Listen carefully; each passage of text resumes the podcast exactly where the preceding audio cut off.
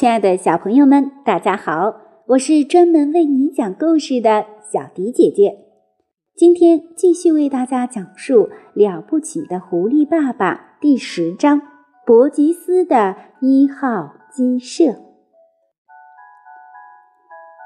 这一次，咱们要朝着一个特殊的方向挖。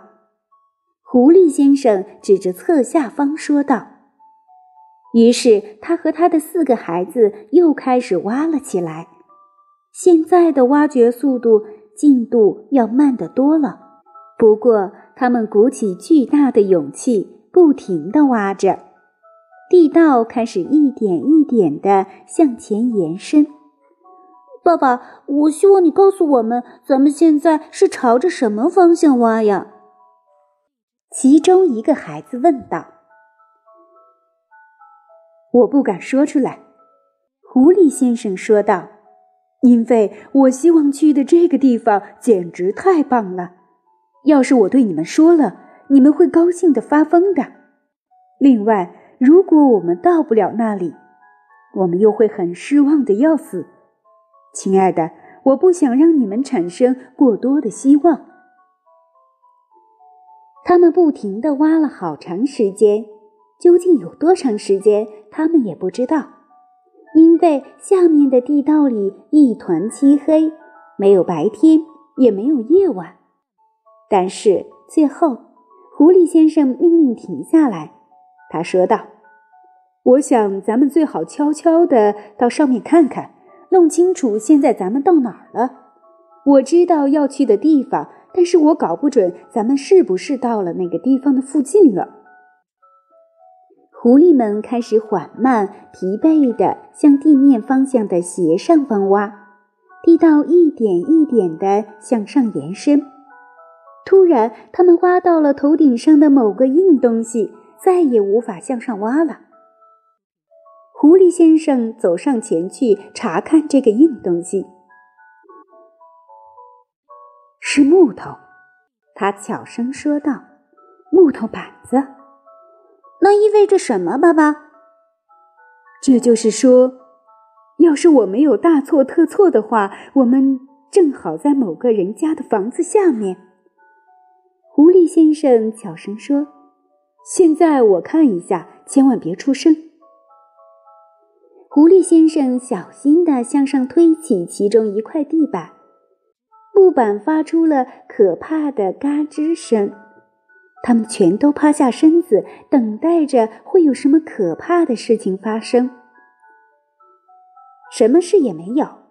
于是，狐狸先生推起了第二块木板，接着他非常非常谨慎地从空隙里探出脑袋。他不由自主地发出了一声兴奋的尖叫：“我成功了！”他喊道。我第一次就成功了！我成功了！我成功了！他一提身子，从地板的空隙里爬了上去，开始高兴地手舞足蹈起来。快上来呀！上来看看你们在哪里呀，亲爱的！对一只恶狐狸来说，这是多么美妙的情景啊！感谢上帝！好啊，好啊！四个小狐狸争先恐后地从地道里爬了出去。他们看到的是多么奇妙的景象啊！他们正在一个很大的棚舍里，整个这个地方到处都是鸡，有上千只白色、棕色和黑色的鸡。伯吉斯的一号鸡舍，狐狸先生喊道：“这正是我看准的地方。”我正好挖到了它的中间，第一次就成功了，多神奇呀！而且啊，我还可以说，简直是太巧妙了。小狐狸们兴奋的发疯，他们开始向各个地方奔去，追逐着那些蠢鸡。等一等，狐狸先生命令道：“不要慌乱，向后站，静一静，咱们一步一步来。首先，大家都喝口水。”他们都跑到鸡的饮水槽那儿，舔饮清凉可口的水。随后，狐狸先生挑了三只最肥的母鸡，敏捷地用嘴巴咔嚓一咬，就立刻把它们咬死了。回地道里去，他命令道：“快走，别在这磨磨蹭蹭的，跑得越快，就能越快的吃上东西。”他们一个接一个的从地板上的空隙里爬进地道，很快就又站在黑暗的地道里了。